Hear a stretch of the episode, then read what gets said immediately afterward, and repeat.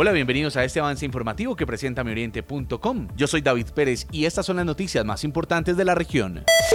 Mil adultos mayores de Río Negro se suman a los beneficios económicos periódicos que ofrecen la alcaldía y Colpensiones en un nuevo convenio. Juan Miguel Villa, presidente de Colpensiones. Poder beneficiar a partir de hoy a mil adultos mayores con un ahorro y otros 17 que van a comenzar a recibir una un ingreso vitalicio por parte de Colpensiones. Todo por parte de Colpensiones. ¿Y por qué parte de Colpensiones? Colpensiones ha venido haciendo una tarea histórica de protección económica a la vez de, todos los colombianos y tiene una garantía de que nunca Colpensiones le ha fallado el pago de una prestación económica a ningún colombiano. Rodrigo Hernández, alcalde de Río Negro. Recibimos una gran herencia del gobierno del doctor Andrés Julián Rendón, casi 2.000 adultos mayores beneficiados con los ingresos periódicos que le permite a ellos tener una mejor calidad de vida en sus años dorados. Y nosotros a eso le sumamos hoy mil más que van a tener también la oportunidad de tener esa pensión vitalicia. Guillermo Rivillas, presidente del Cabildo del Adulto Mayor del municipio. Río Negro es el pionero en la administración del doctor Andrés Julián Rendón,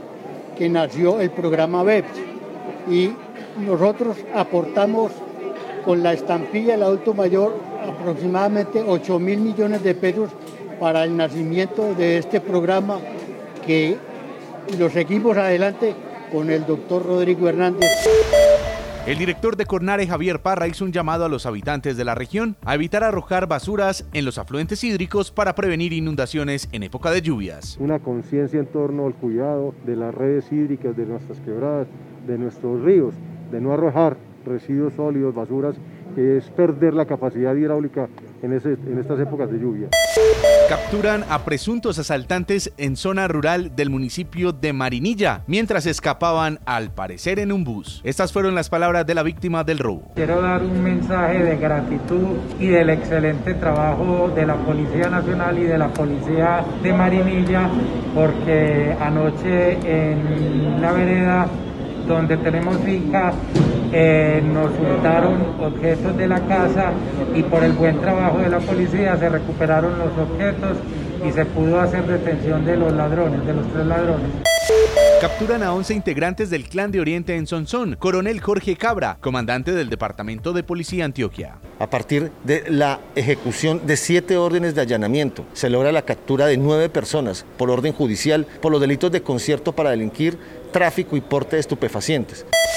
Mañana viernes encienden las luces en el municipio de La Ceja. Nelson Carmona, alcalde. Vamos a tener un parque eh, hermoso, un árbol de cerca de 13 metros, vamos a tener unos túneles en pleno parque principal, pero al mismo tiempo vamos a llevar alegría a otros sectores. La Ceja quiere convertir su barrio tradicional, en este caso la aldea, donde vamos a tener unos túneles también. Ya iluminamos una calle, está quedando hermosa.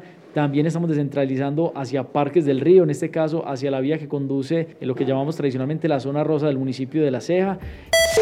Hasta aquí este avance informativo que presenta mioriente.com. Recuerde que para ampliar estas y otras noticias nos puede visitar en nuestra página web o en todas las redes sociales. Yo soy David Pérez, feliz jueves para todos. Mioriente.com y la radio.